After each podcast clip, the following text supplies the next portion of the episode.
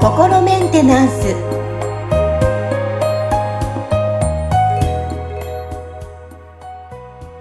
はい皆さんこんにちは。心メンテナンス。本日もアシスタント三上恵と気候ヒーラーの吉村隆二です。はい吉村さん本日もよろしくお願いします。よろしくお願いしますちょっと私が気になってる話題なんですがまあ、よく SNS とかでもね、はい、最近見るんですけど、浄化、今日は浄化しに来ましたとか、っていう、うんうん、浄化っていう言葉も最近よく見るな目にするなっていうふうに思ってて、まあ、なんとなく、はい、まあ、綺麗にというか、流すというかっていう、そういうイメージはできるんですけど、うんうん、浄化する方法、はい、まあ、私たち一般の方もできるのか、ちょっとそんな質問を今日はしてみたいなっていうふうに思っ、えー、テーマを浄化する方法で、えー、取り上げたいなと思っています。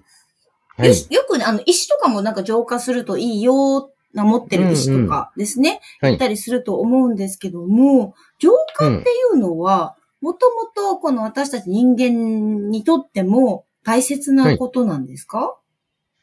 あその浄化って、まあ、要するに、その言葉の意味だけを捉えたら、その、なんか、こう、綺麗にするっていうような意味だと思うんですよね。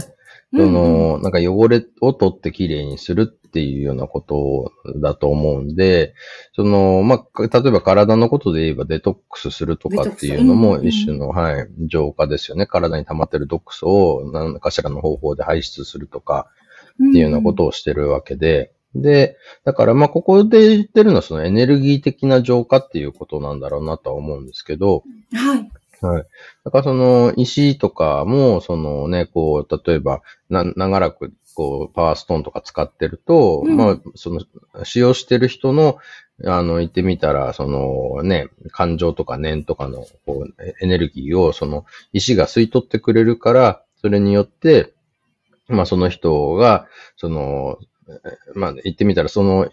持ち主の方の、まあ、その余計なエネルギーを石が吸い取ってくれることで、うん、その、こう石が持ち主を浄化してくれてるわけですよね。で、はい。はい。で、その、こう、石が吸い取った、そのね、こう、エネルギー的な汚れみたいなものっていうのを、まあ、これがずっとここにこう溜まっていくと、多分そのうちもう入んないってなっちゃうと思うんですよ。ね、だから掃除機もこうずっと吸ってると 掃除機の中にゴミが溜まってくるから、ね。だからそれを捨てないと、また次掃除機使えなくなっちゃうから、だからそこの掃除機の中に溜まってるゴミや埃を、まあ、捨てるっていうのと同じような感じで、その石を浄化するっていうことをするわけですね。で、その方法としては多分その、例えば塩の上にこう置くだったりとか、ね、なんか、あの、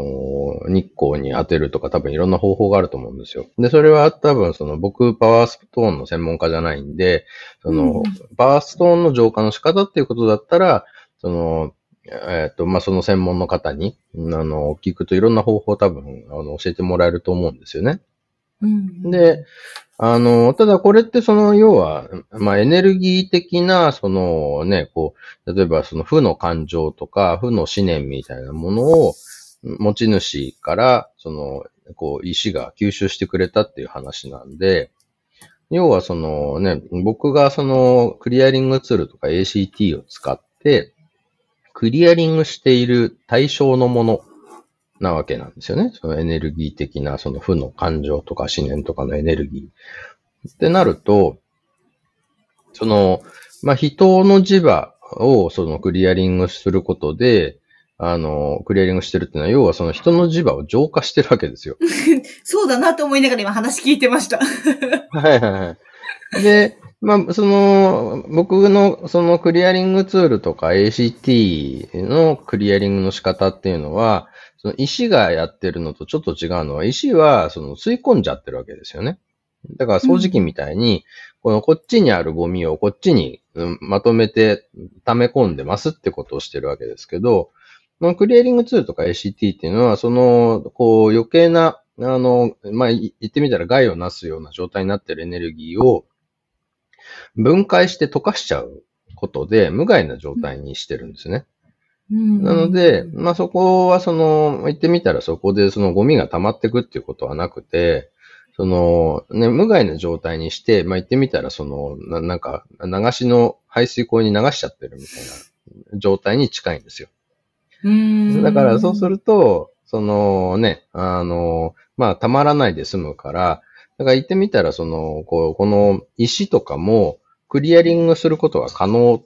ていうことができるんですよね。うん。はい。なので、その、まあもちろんその専門の方たちのね、いろんなやり方がこうあるでしょうから、その、それ、そのやり方と全く同じことができるかどうかっていうのはちょっとわからない。あの、いろいろと研究しないとわかんないとは思うんですけど、その、石の浄化っていうのをクリアリングでやるっていうことも実は可能で、で、はあ。はい。うん。その、まあ実際に、こう僕はそのね、石見て、この石がどのぐらいそのね、なんか、こう、要は負の、不浄なものが溜まってるのかって、なんか、見てわかる人ではないんですけど、うん。でも、まあ見てわかる人に、その、見てもらった時に、やっぱりクリアリングをしたらなんか、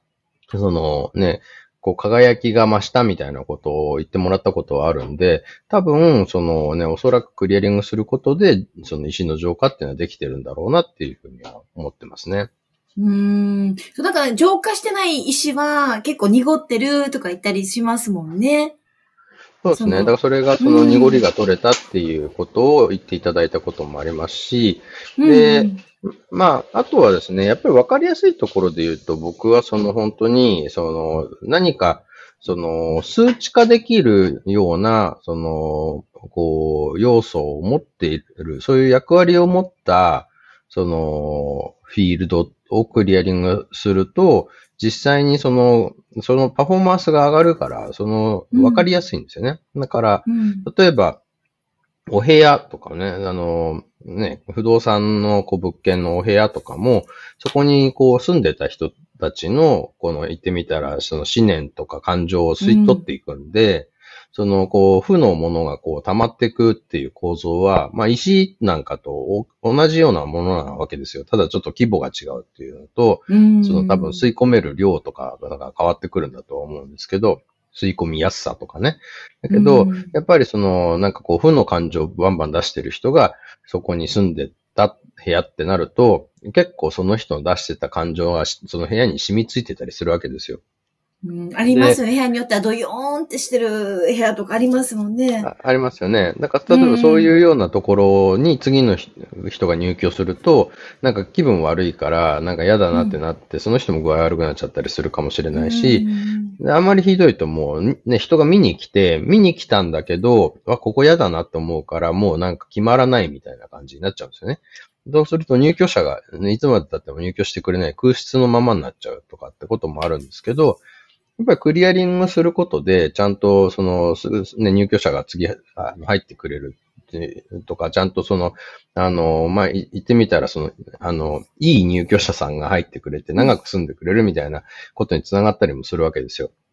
でうんあの、例えば、これが、そのね、あの、居住地じゃなくて商業用の、あの、テナントだったりすると、その、やっぱり、こう、いい場所では、そこの商売が繁盛するから、そのお店がこうね、長くこう、いてくれるわけですけど、でも、ここのこうね、エネルギーが、あの、言ってみたらよどんでたりとか、その負のエネルギーが多いと、やっぱビジネスもあんまりうまくいかなくなっちゃうんで、その、うんすぐに潰れちゃって、次の人、あの、お店が入ってくるんだけど、また潰れちゃってみたいなことが起きるんですね。でこれも、やっぱりクリアリングすることで、うんそこの流れって変わるんで、まさに、だからそれってそういうこう、場の浄化っていうことができたっていうことだと思うんですよね。うーん。いや、でもありますよね。いい場所にあるんだけども、一方はすごい長くて儲かって、同じ場所にあるのに、一方はすごいいろいろお店変わっていく。なんでだろうって思ったりするんですけど、ねいや今、はい不動産の方が聞いてたら、ちょっとここも頭に入れてほしいなっていうふうに、そうですね、本当に。はい。はい、思いました。やっぱりじゃあ常にこう、自分だけ、人間だけじゃなくても、こうやって浄化するとかっていうのは大切になってきますね。持ち物とかもほら、長年誰かが持ってるもので、なんか、ボワーンってなんか、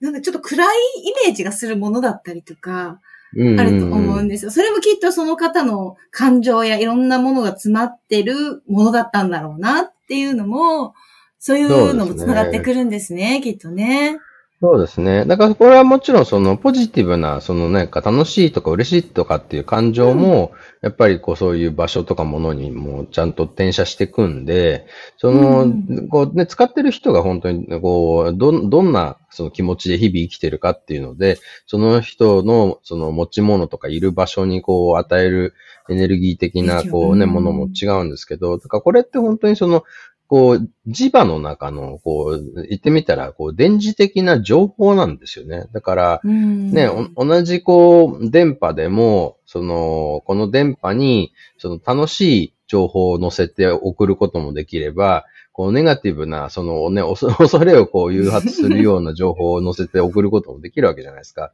このね、テレビでもラジオでもね、結構やってますよね。だから、それと同じようなことが、やっぱりその、無意識のレベルでも行われているんですよ。だから、まあ、一種のこう、ね、電気みたいなものでもあるんで、あの、これもだから、要は例えば、あの、体に静電気がすごい溜まってると、あの、埃が集まってきて、こう、ついちゃいますよね。